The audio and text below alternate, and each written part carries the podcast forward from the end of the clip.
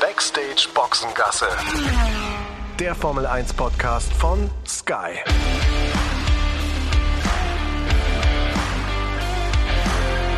Mit Sascha Roos, Peter Hardenacke und Sandra Baumgartner. Ja, schön, dass ihr alle mit dabei seid. Diesmal ähm, wieder eine besondere Ausgabe von Backstage Boxengasse. Vor ein paar Wochen, da hatten wir ja mit äh, Andreas Seidel, dem McLaren-Teamchef, geplaudert. Äh, das könnt ihr übrigens natürlich alles nochmal nachhören äh, in den Downloads. Und jetzt freuen wir uns äh, natürlich ganz besonders auf Jost Capito, Geschäftsführer und Teamchef von Williams. Hallo Jost. Ja, hallo zusammen. Die Vorbereitungen auf äh, den äh, Türkei Grand Prix, die laufen. Jetzt geht's bald los. Ähm, wo, wo erwischen wir dich gerade? Zwischen verschiedenen Meetings. Weil ich hatte letzte Woche ein paar Tage frei, bin heute wieder im Büro und dann fällt natürlich jede Menge an. Also damit die Zeit freigehalten zwischen den Meetings.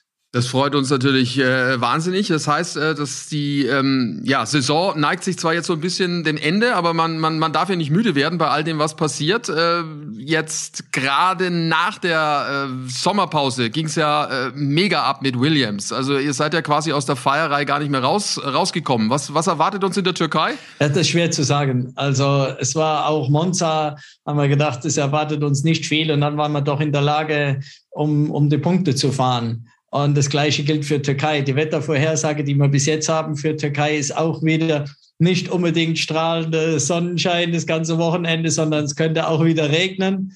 Das heißt, dass unsere Regengebete werden erhöht. Und es gibt also jetzt im Moment gab es jetzt relativ viele Rennen mit Regen und wir sind äh, konkurrenzfähiger, wenn wenn es unvorhersehbare Bedingungen gibt oder wenn es bei Regen ist unser Auto einfach äh, konkurrenzfähiger als wenn es sehr warm ist.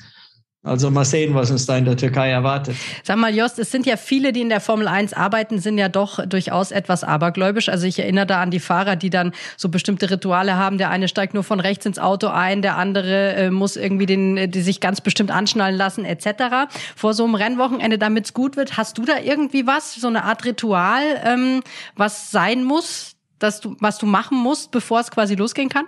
Die Sky-Zuschauer grüßen Jos, das wissen wir doch. Das bringt Glück. ja, ja, und das ist, na, wir, haben, wir haben ein Ritual, das haben wir angefangen beim ersten Rennen, ich glaube schon beim ersten Test, äh, dass wir dass wir alle zusammenkommen als Team, alle zusammen, entweder in der, in der Box oder in der Hospitality.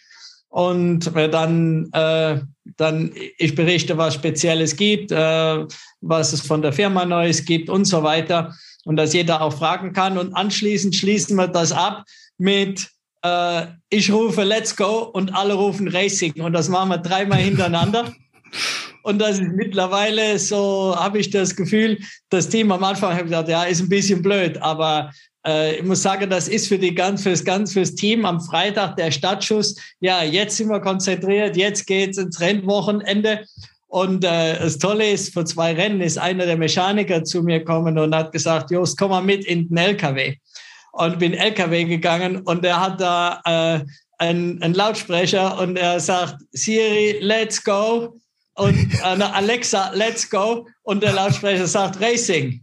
Also das, das, also das sieht, das ist wirklich ein, ein, ein Zeremoniell, das wo, es einfach für uns das Rennwochenende anfängt und dass das so zusammenschweißen würde, hätte ich nie geglaubt. Aber das ist echt toll.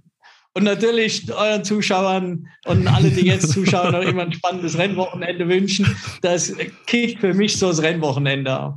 Das ist mittlerweile auch schon cool. Ähm, Just, du hast es ja am Anfang auch mal ähm, gesagt, äh, mit Williams ist ein absoluter Traditionsrennstall, ähm, wo du natürlich auch versuchst, so ein bisschen einen anderen Wind reinzubringen mit deiner, ja, ich würde mal sagen, emotionalen, mitreißenden Art. Wie war das am Anfang, als du gekommen bist und vielleicht auch jetzt so dieser Prozess? Äh, was spürst du da, was, äh, was du da schon verändern konntest? Also ich habe das Gefühl, es ist ein ganz anderer Spirit im Team. Am Anfang war sehr konservativ, auch Entscheidungen für, für eine Rennstrategie war sehr konservativ und man hat sich konzentriert am Anfang sogar auf Haas. Was macht Haas? Was müssen wir dann tun? Und im, jetzt ist es so, dass es ist, ja, was, was müssen wir tun? Und wir müssen nicht auf andere schauen. Wir, wir bereiten uns so vor, wie es für uns das beste Rennwochenende ist. Und kommen auch mal mit Strategien, äh, die die, wenn sie gut sind, sind sie toll. Wenn sie nicht so klappen, dann ist man halt schnell der, der, der Idiot.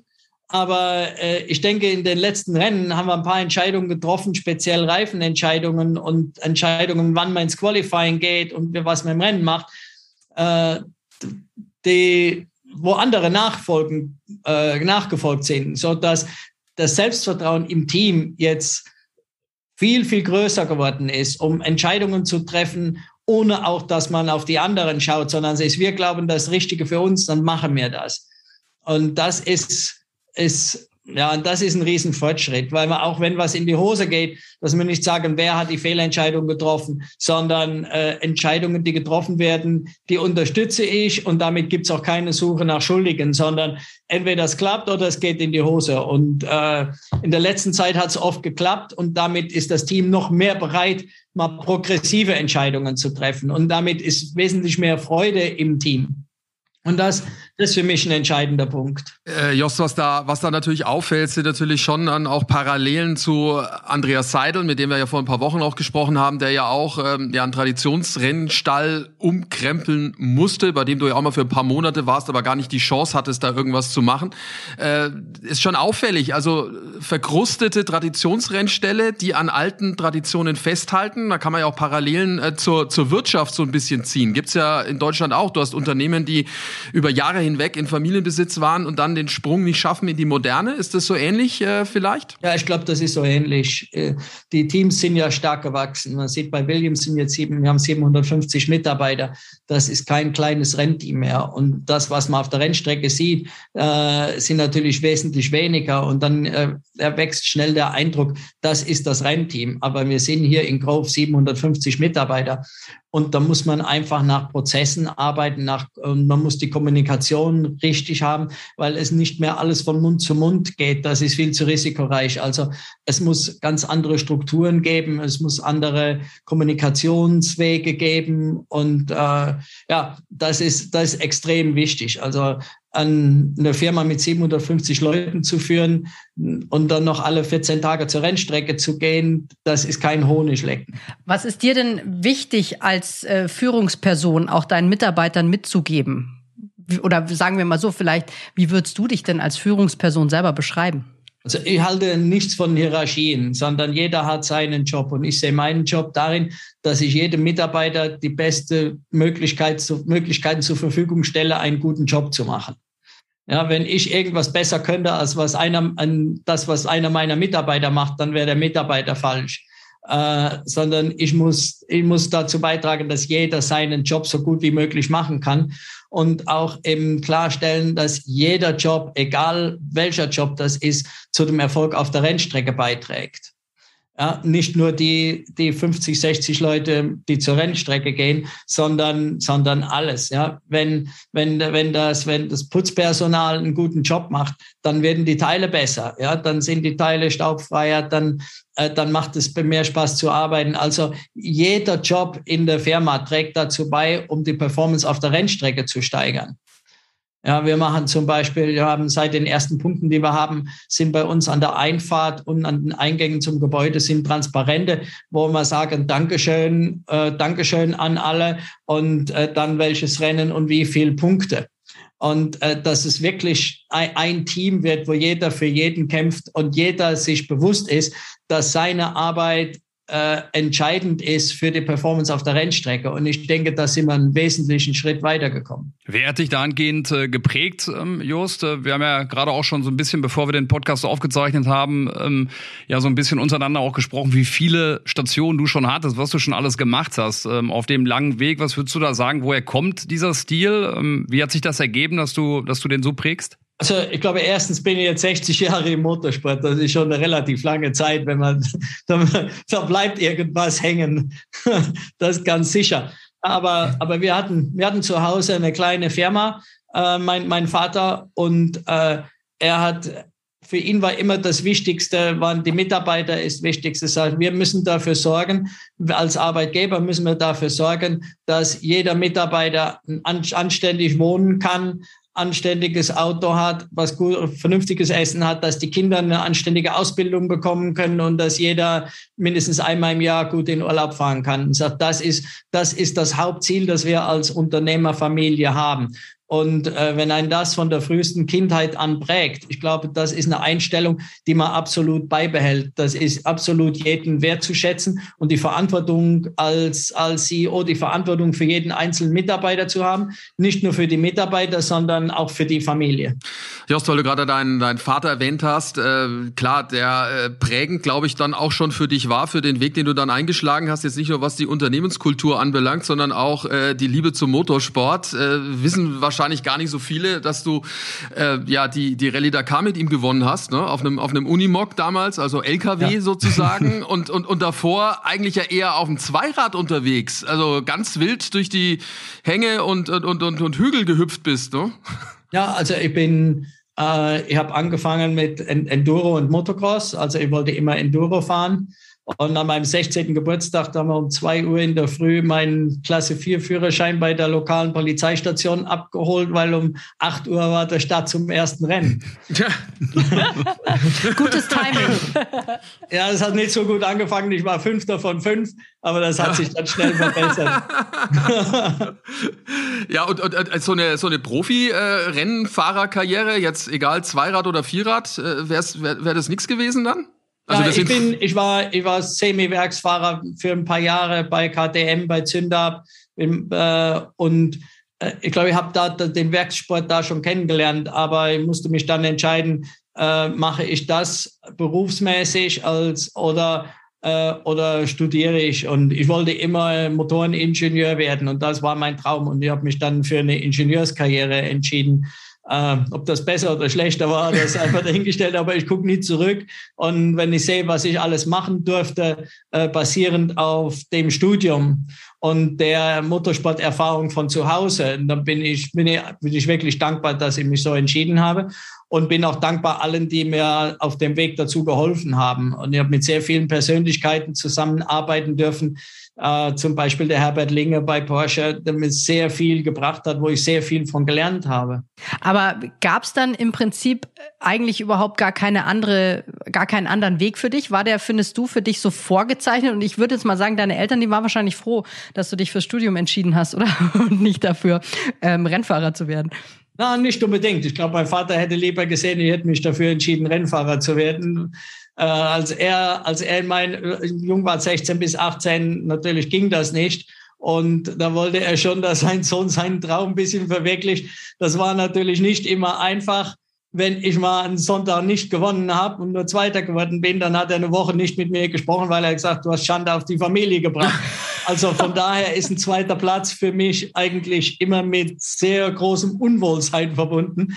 Verstehe. Und tut mir physisch weh. Also ich denke, trotzdem bin ich ein guter Verlierer, weil ich kann anerkennen, wenn jemand einen besseren Job macht und wenn einer, jemand eine bessere Leistung bringt. Das kann nur anspornend sein. Das darf nicht neidisch machen oder äh, sondern es muss anspornend sein, eben noch besser zu werden.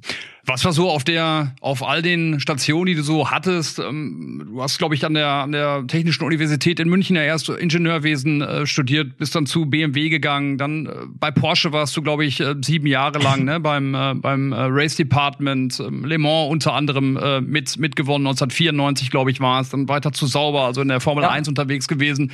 So bis jetzt, Williams mal ausgeschlossen, was war so deine schönste Station? Ah, das werde ich oft gefragt, aber ich kann es nicht sagen. Es gab nicht die schönste Station. Also ich bereue gar keine Entscheidung und ich sehe, es war eigentlich ein, ein, Weg von Station zu Station, wo ich keine der Stationen bereuen würde oder sagen würde, eine war schöner als die andere. Es war, war alles sehr befriedigend und äh, ich sage, ich war in der glücklichen Situation, das alles machen zu dürfen. Das ist sicher nicht jedem so beschert und daher bin ich sehr dankbar, dass ich die Karriere so haben konnte, wie ich sie bis jetzt hatte. Jetzt war da ja auch ein Großteil Rallye dabei äh, in der jüngeren Vergangenheit mit vier äh, WM-Titeln mit, mit, mit Volkswagen, äh, quasi aus nix ganz viel gemacht. Also klingt jetzt so ein bisschen, bisschen hart vielleicht, aber war, glaube ich, schon so ganz am Anfang. Ähm, ist das ein bisschen vergleichbar mit der Situation bei Williams? Also ich will jetzt nicht reden, dass jetzt Williams Weltmeister wird, jetzt nächstes Jahr oder übernächstes Jahr, aber die Erwartungshaltung am Anfang ist ja quasi bei Null gewesen. Kann man da einen Vergleich ziehen so ein bisschen? Ja, ich glaube, man kann einen Vergleich ziehen. Das ist natürlich Äh, man kann keinen direkten Vergleich ziehen, aber ich denke, äh, wie ein Team, ein Team aufzubauen, zu führen und zum Erfolg zu bringen, das ist, äh, ist unabhängig von der Motorsportsparte.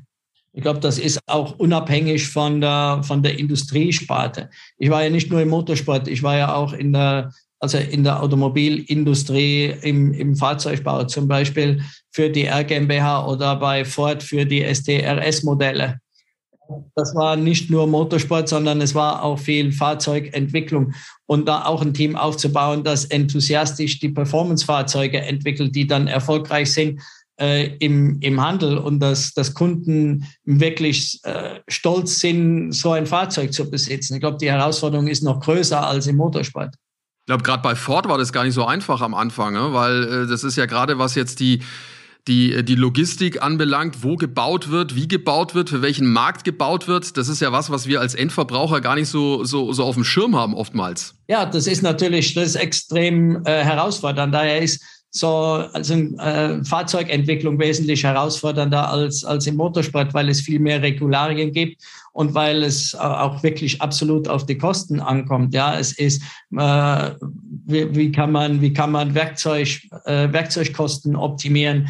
Äh, ist es Buy or Make Diskussionen, speziell wenn man dann bei Ford sagt, man macht die ST und RS Modelle sollen global vertrieben werden und in verschiedenen Werken weltweit gebaut werden und trotzdem den gleichen Standard haben. Man muss erstmal ein Fahrzeug machen, das die Interessen in USA und in Europa trifft und dann äh, sagen, die werden in USA gebaut und in Europa gleich. Das sind logistische Entscheidungen, sind technische Entscheidungen, die die herausfordernd sind und die mir auch immer sehr viel Spaß gemacht haben. Sag mal, Jost, das klingt alles ähm, natürlich fantastisch, was du so er gemacht und erreicht hast. Klingt aber auch danach, ähm, dass du wenig Freizeit hast. Gehe ich jetzt mal im Moment davon aus. Hast du denn ein Hobby, was du dir nicht nehmen lässt und wo du dir immer Zeit frei schaufelst, irgendwie, um diesem Hobby auch nachzugehen? Das ist schwer zu sagen. Ich glaube, Zeit frei schaufeln geht nicht, geht nicht immer, aber das heißt nicht, dass man ein Hobby aufgeben muss. Ich fahre immer noch leidenschaftlich gern Motorrad, verbringe sehr gerne Zeit mit den Kindern und, äh, und das auch verbinden, Motorradfahren mit der Zeit mit Kindern verbringen, die in ihren Bemühungen, ihrem Sport unterstützen. Ja, wenn mein Sohn, der will Fußballprofi werden, das heißt, ich verbringe dann auch, äh, wenn immer es geht, Zeit auf dem Fußballplatz. Äh, das macht schon sehr viel Spaß und man braucht auch den Ausgleich ich, ich denke, je, wenn man voll konzentriert ist im Job und so viel Zeit aufwenden muss, man muss auch mal abschalten und man braucht den Ausgleich mal was anderes zu tun, auch um zu sehen, dass, dass nicht die Welt nur das ist, was man gerade selber macht. Ich glaube, das ist das ist auch, ich glaube, in der Formel 1 oft ein Thema, dass viele sich zu wichtig nehmen und glaubt, die Welt dreht sich um die Formel 1. Man muss wissen, die, die Formel Welt dreht sich nicht um die Formel 1 und man muss dann auch ein bisschen Demo zeigen zu dem, was man macht, dass das nicht das Alleinseligmachende ist, obwohl man, obwohl man jeden Tag dafür kämpft und versucht weiterzukommen. Aber man muss wissen, dass das nicht alles ist im Leben. Jos, bei Fußballer spitze ich natürlich gleich die Ohren, weil ich auch ein großer Fußballfan äh, bin. Für welchen Verein schlägt dein Herz? Ich bin eigentlich nicht der Fußballer. Der Fußballer ist mein Sohn. Und Aber wenn du ist, sagst, dass du auch Chelsea. gerne zum Platz gehst? Das ist alles Chelsea. Chelsea. Und wo, ja, okay. weil, du, weil du sagtest, der wird Fußballprofi oder will Fußballprofi werden. Äh, wie weit ist er denn schon? Wo, wo spielt er denn gerade? Ja, er spielt im Moment in der Bayernliga. Er hat einen Verein gewechselt. Er spielt jetzt in Planek in der, in der es ist U19. Mhm. Und äh, ja, mal gucken, mal gucken, wo es hinführt. Gab es da Diskussionen, ob er nicht doch auch Motorsportler werden soll oder äh, doch die, sich dem Fußball verschreibt? Also so wie bei mir mit ab drei Jahren klar war, dass ich Motorsport mache, war von ihm, bei ihm ab drei Jahren klar, dass er Fußballer wird. Da war keine Chance. Weil du, weil du es vorhin auch hattest mit den mit mit deinen mit deinen Kindern. Drei sind's, äh, wenn ich richtig informiert bin. Ähm, das heißt, als als Vater weiß man natürlich auch, äh, was die was der Nachwuchs der Formel 1 oder des Motorsports gerne hat oder nicht hat. Äh, das ist ja gerade eine Riesendiskussion, gerade was unseren Sport anbelangt. Netflix hat da mit Sicherheit auch äh, viel dazu beigetragen. Ich habe zumindest das Gefühl, dass da der Nachwuchs jetzt ein bisschen mehr gehört wird und es mehr in die Richtung geht. Wie, wie, wie siehst du das? Wie wird das von Williams äh, wahrgenommen oder auch von dir als Vater? Ja, ich denke, dass es einen sehr guten Nachwuchs gibt im Moment. Ja, es gibt eigentlich zu wenig Formel 1 Plätze für den guten Nachwuchs, den es gibt. Aber das ist jetzt auch in der Diskussion, sollten dann ein Team drei Autos haben, sollten mehr Teams kommen. Äh, ich glaube, es war, es war immer schwierig, einen Platz in der Formel 1 zu bekommen. Das war immer schwierig. Es gab immer mehr Talente als Plätze in der Formel 1. Und ich glaube, das ist auch richtig so. Und wenn man jetzt sieht, äh, die Fahrer, die in der Formel 1 sind, die haben alle ein Recht, in der Formel 1 zu sein. Das sind die Besten. Ja, das hat man auch gesehen, als der Alex Albon ist ein paar DTM-Rennen gefahren, hat DTM-Rennen gewonnen in seiner ersten Saison, wo er teilnimmt. Das sind, das sind schon Ausnahmekönner, die alle da sind. Und ich glaube, es muss schwierig sein, in die Formel 1 zu kommen. Und die Besten haben sich immer durchgesetzt und die Besten werden sich auch in Zukunft durchsetzen. Da bin ich absolut von überzeugt. Und es gibt ja mehr als nur Formel 1 auch im Motorsport. Aber der Weg dorthin ist schon teuer, ne? Also das ist ja auch das Riesenproblem. Also dass gerade die Nachwuchsklassen, ähm, ja, wie jetzt Formel 3, Formel 2, also das ist ja schon gehobene Nachwuchsklasse, fast nicht wirklich finanzierbar sind, wenn man nicht da schon einen, einen großen Geldgeber im Hintergrund hat. Ja, ich glaube, wenn, wenn man heute sieht, wie schon in der, im Kart geschaut wird, wo die Talente sind, auch der Kartsport ist nicht billig. Das mal, das mal von vornherein gesagt. Aber äh, es ist doch noch irgendwie finanzierbar. Und wenn sich da gute Talente raustun, dann sieht man, dass äh, auch die Hersteller und die Teams sich die Talente dann zu dem Zeitpunkt schon sichern und damit nicht nur, äh, damit nicht die Finanzierung der Fahrer notwendig ist bis zur Formel 2 oder bis zur Formel 3, sondern dass dann schon eine gewisse Unterstützung gibt. Aber das sagt, setzt natürlich voraus, dass das Talent schon sehr früh erkannt wird. Ja, wenn, man sieht, der, der George Russell, der, der hat nicht die finanziellen Mittel von zu Hause gehabt, dass er alleine aus dem bis zur Formel 1 hätte kommen können. Er hat sich das erarbeitet. Das hat sich, äh, das haben sich andere auch in der Vergangenheit erarbeitet. Ich glaube, die Topfahrer, das war Michael Schumacher auch. Er hatte auch nicht die, die finanziellen Voraussetzungen von zu Hause. Und trotzdem hat er es äh, bis zum, bis vor kurzem besten Formel 1-Fahrer aller Zeiten geschafft. Und ich denke, das wird es auch in Zukunft geben. Die wirklich großen Talente, die werden gefunden und die werden sich auch durchsetzen. Auch ohne finanzielle Hilfen von zu Hause. Hat dann Williams so eine Art Scouting-System? Also, weil wir jetzt gerade auch über deinen Sohn ja gesprochen haben, der, der Profi werden will. Äh, Gibt es das bei Williams auch, dass man sagt, wir haben da Speer, die alle Namen schon im Notizblock haben? Ja, wir arbeiten natürlich da mit, mit verschiedenen Managern zusammen äh, über die Jahre, die dann auch zu uns kommen. Ich kenne viele von ihnen über die letzten, ich war das erste Mal in der, in der Formel 1 in, was war es, 89, äh, 98, 98 glaube ich. Und äh, und, und man kennt, man kennt sich natürlich. Und wenn ein, Manager oder ein Scout Talente findet, der kommt natürlich auch zu mir und sagt, ich habe da jemanden, kannst du dir den mal angucken? Und so kommt das dann zustande. Wir haben aber im Moment, die Williams Academy ist noch nicht auf dem Stand, wie ich es gerne hätte. Und wir werden das auch wesentlich verbessern in der Zukunft. Und äh, ja, da sind wir jetzt bald, das aufzubauen. Just, um da auch nochmal den, äh, den, den Faden oder den Bogen zu finden zur Aktualität, wie schwierig war es denn, äh, sich auf den Fahrer Alex Elben dann auch zu einigen, der daneben, nächstes Jahr daneben Nicolas Latifi fahren wird? Ähm, kannst du uns da vielleicht auch mal so ein bisschen mitnehmen, wie der Prozess da bei euch dann intern aussah? Ja, wir müssen natürlich schauen, es war, es hat, dass die Chance, groß, gute Chance besteht, dass der George zu Mercedes geht, war schon relativ früh klar ohne dass es sicher war. Und dann muss man sich ja Gedanken machen und sagen, okay, falls das wirklich so kommt, ähm, was, was gibt es dann für Möglichkeiten? Ähm, man, sehen, wo da, man muss da sehen, wo steht das Team im Moment. Wir wollen nach vorne kommen, äh, wir schauen in die Zukunft und äh, wir brauchen eigentlich einen Fahrer, der längerfristig bei uns bleiben kann, der ein Team aufbauen kann, aber der auch eine gewisse Erfahrung hat ohne auf dem Zenit seiner Karriere zu sein. Das wäre eigentlich die Idealbesetzung. Und wenn man sich dann anschaut, wer kommt da in Frage, dann, dann kommt man schnell auf den Alex Albon, weil der ist durch die harte Schule Red Bull gegangen. Ja, er ist mit seinen 26 in einem Alter, wo, wo sicher das Beste noch vor ihm liegt. Ähm, der kämpfen kann, der aber auch menschlich zum, zu dem Team passt und der auch eine Situation akzeptiert, dass er ein Team mitführen muss und nach vorne bringen muss. Und ich glaube, das kann er von seiner Art und von seiner Erfahrung kann er das. Und da spielt ein Fahrer eine wichtige Rolle. Und äh, das ist wesentlich, das ist eigentlich die Idealbesetzung. Ist eine idealere Besetzung als jemand, der rein Erfahrung hat und äh, schon, würde sagen, am ähm, äh, seinen Zenit hinter sich hat oder einen Fahrer hat, der eben noch nicht in der Formel 1 hat und nicht die Erfahrung hat, der tut sich schwer, ein Team mit aufzubauen und ein Team zu führen, weil, weil er einfach nicht die Erfahrung hat. Also wenn man das, wenn man die Aspekte alle zusammen sieht und zusammenzieht, dann ist der, der Alex eigentlich die ideale Besetzung. Just, dann war es äh, vor allen Dingen auch ähm, aus Altersgründen der Fall, dass äh, ihr Nico Hülkenberg dann nicht ins engere Feld gezogen habt? Der, der, der, Nick war, äh, der Nico war im engeren, war im engeren Feld, das ist gar keine Frage. Ja. Äh, wenn man aber dann auf die langfristige Zukunft schaut, dann, dann ist natürlich ein jüngerer Fahrer äh, die, sagen die, die bessere Wahl. Wenn man jetzt wenn man Fahrer gesucht hat und sagt, okay, wir müssen jetzt ein, zwei Jahre überbrücken und brauchen da jemanden, der wirklich sehr schnell ist. Und er war ja auch schon mal bei Williams. Dann wäre es sicher auch eine sehr gute Wahl gewesen. Also er wäre so auch eine gute Wahl gewesen, das ist gar keine Frage. Aber im Endeffekt muss man sich für einen entscheiden. Wenn du sagst, oder du hast ja gerade die Rolle beschrieben, die Alex Albon jetzt dann auch äh, einnehmen soll beim Team. Wie viel Zeit hat denn ein Fahrer in der heutigen Formel 1 in so eine Rolle auch reinzuwachsen? Weil wir wissen ja alle, ähm, Zeit ist Geld und äh, Geld regiert nun mal die Welt.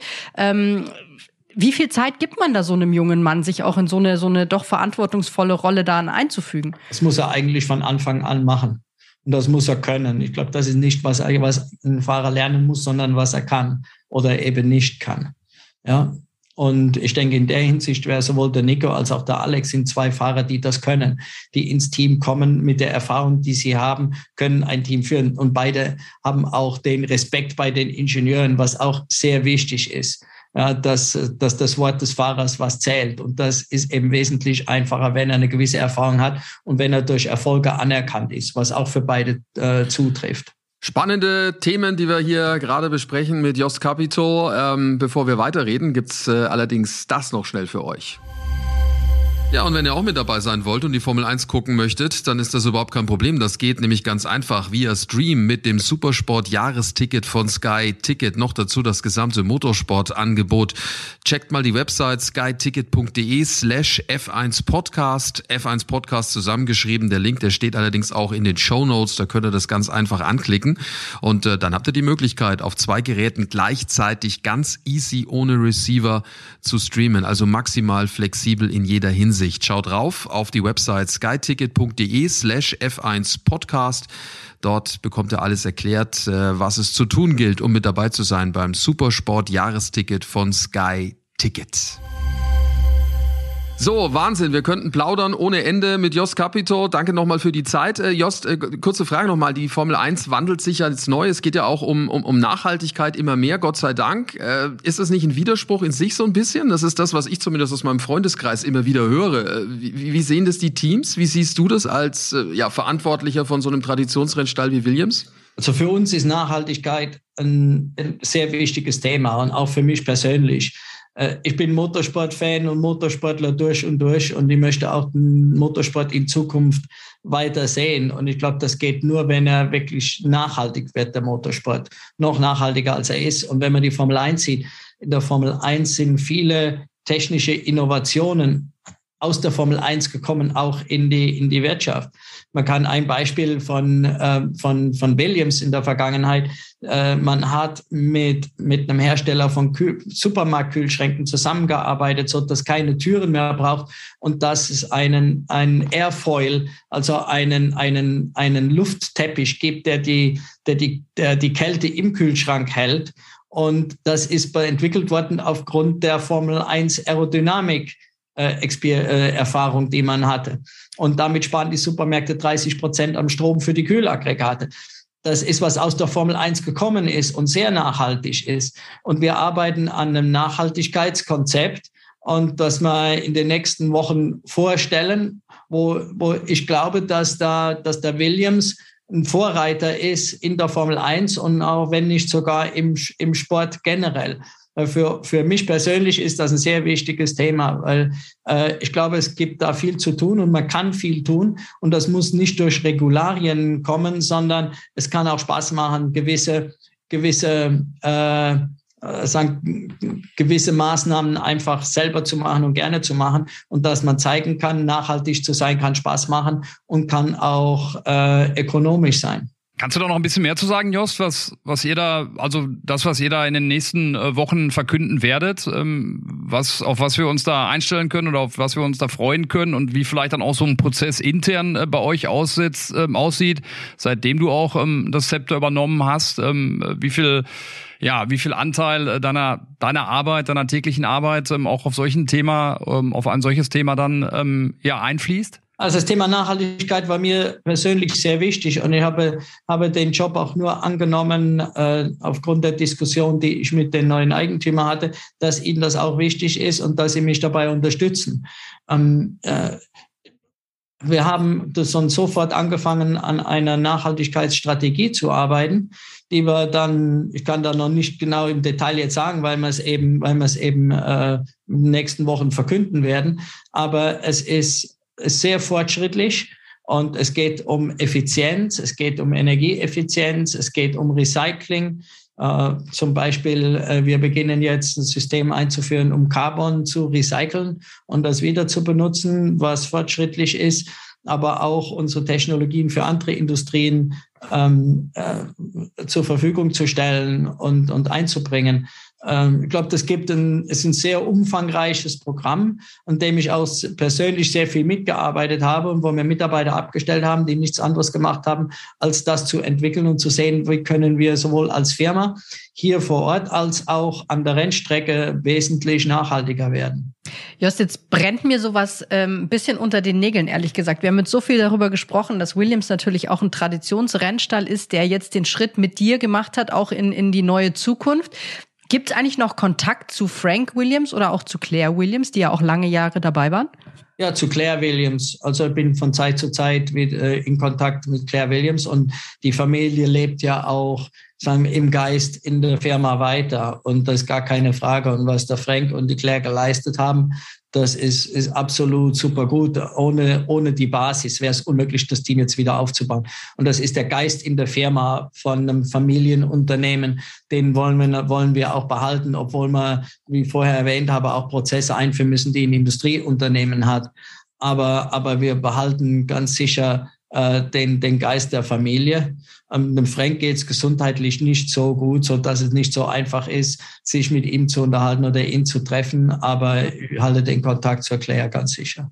Jost, äh, dann sagen wir herzlich Danke für die Zeit, äh, für die spannenden Ausführungen und Informationen. Ähm, eine Frage habe ich allerdings noch. Äh, es ist ja so, dass äh, jeder Teamchef irgendwie so ein gewisses Profil hat. Also zumindest wirkt es für uns nach außen. Wir haben den smarten äh, Toto Wolf, ja, wir haben äh, den Christian Horner bei Red Bull, der ja, sag ich mal, medienwirksam ähm, so ein bisschen auch in die Glamour-Schiene so ein bisschen reingeht, auch vielleicht durch seine Ehefrau so ein klein bisschen. Ja, wir haben den Andy Seidel, der hier so bayerisch daherkommt, so ein bisschen wie der FC Bayern, sein Lieblingsverein, da alles wegräumt. Und wenn man, wenn man dir jetzt immer so zuhört und dich so, jetzt auch gerade eben wieder, wir sehen uns ja gerade, wie du lachst, ja, wie du bist von deiner ganzen Art her. Man kann eigentlich sich gar nicht vorstellen, vielleicht sollten wir deine Kinder fragen, dass du auch mal böse werden kannst. Ja, gibt's das eigentlich? Ja, es gibt auch. Aber wenn du meine Enkel fragst, die können nicht sagen, ob ich böse werde. Die würden sagen, niemals. also hat, hat, ja. Dann, Nein, du? Nee, sag du, Sascha. Ja, ich, wenn du keine mehr Fragen mehr hast, dann würde ich jetzt sagen, so wie immer, wie es gute Tradition ist bei uns, hat äh, der Jost äh, das letzte Auf Wort. Ne? The stage is yours, Jost. Ja, ich hoffe, euch hat allen der Podcast gefallen. Und, äh, und ich hoffe, euch haben auch die Fragen gefallen. Und ich arbeite sehr gerne mit dem Sky-Team zusammen, ob mit Podcast, ob online oder natürlich am liebsten live an der Rennstrecke. Und ich freue mich dann, wenn ihr alle wieder zuschaut am Wochenende von der Türkei. Und dann geht es ja die Überseerennen. Dann sind die Zeiten, glaube ich, ein bisschen anders, aber trotzdem früh aufstehen, lange aufbleiben. Es lohnt sich. Das auf jeden Fall. Spaß. Vielen herzlichen Dank, Jost Capito. Und äh, für alle anderen natürlich auch, die unseren Podcast noch nicht wirklich abonniert haben, macht das bitte, empfehlt uns weiter. Wir haben immer wieder mal auch äh, ja, Sondergäste und Spezialgäste, so wie gerade eben jetzt auch Jost Capito. Den Podcast Backstage Boxengasse gibt's überall dort, wo es Podcasts gibt. Nochmal danke, Jost Capito, und äh, ja, viel Spaß und eine gute Woche. Tschüss, danke. Dankeschön. Ja, danke euch. Tschüss. Tschüss.